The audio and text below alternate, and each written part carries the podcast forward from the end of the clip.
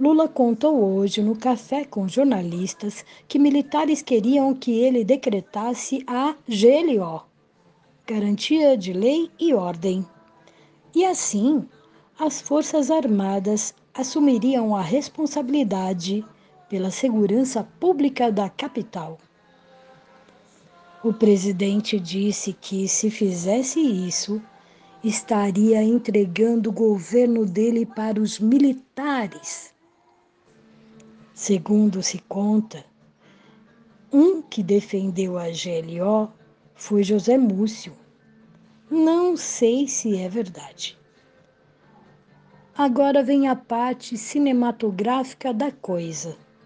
Senta que lá vem textão.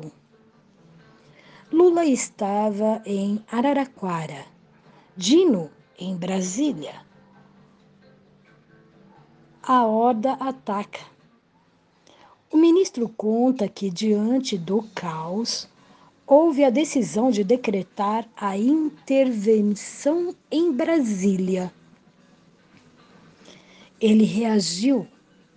O documento da intervenção, numa sala, parece de hotel. Tudo improvisado. Mandou por WhatsApp para Lula. O presidente perguntou como assinava. Dino disse para ele fazer o decreto devem ter feito a impressão na prefeitura, ainda bem que era de um aliado Edinho do PT. E mandar a foto porque, na situação de emergência em que se encontravam isso, tomava o documento válido. Lula, ah, mas não tem número de decreto. Dino, Presidente, assine esse documento. Ah, Lula fez isso.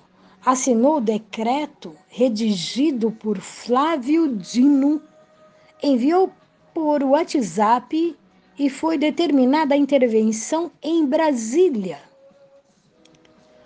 Lula leu o documento em rede nacional.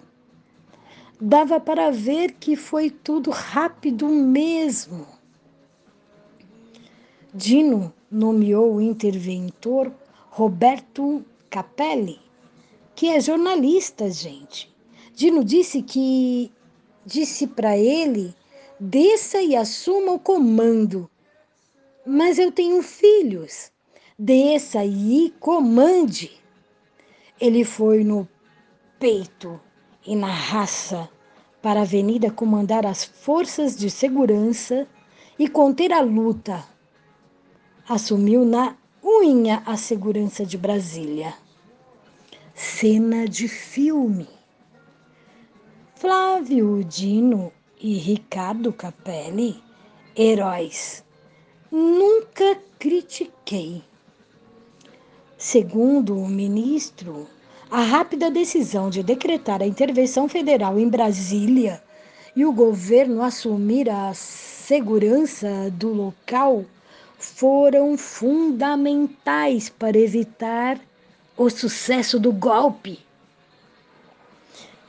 O ataque seria o estopim para os militares colocarem tanques nas ruas, contar com apoio popular. E o resto seria história. Ele defende, no entanto, que faticamente houve o golpe no país, porque os meliantes ocuparam os três poderes. Mas não houve o golpe jurídico, a tomada de poder pelos mentores do golpe, devido a alguns fatores não houve vácuo de poder. Dino estava em Brasília no dia e tornou as providências para intervir na capital sem colocar as Forças Armadas no comando. Lula também estava no país apesar de em Araraquara. E isso possibilitou que não fosse decretado vacância do poder. No golpe de 64, João Goulart estava se deslocando e os militares aproveitaram para decretar o vácuo de poder por meio de um deputado no Congresso. Para Flávio Dino, outro fato que impediu a completude do golpe foi que os mentores do ato terrorista nos prédios dos três poderes não imaginavam o ódio visceral da turba, principalmente ao STF. Pelo que ele contou, imagino que a ideia era a horda invadir o prédio de modo organizado, não sair de lá, as forças policiais darem apoio, como vimos em algumas cenas.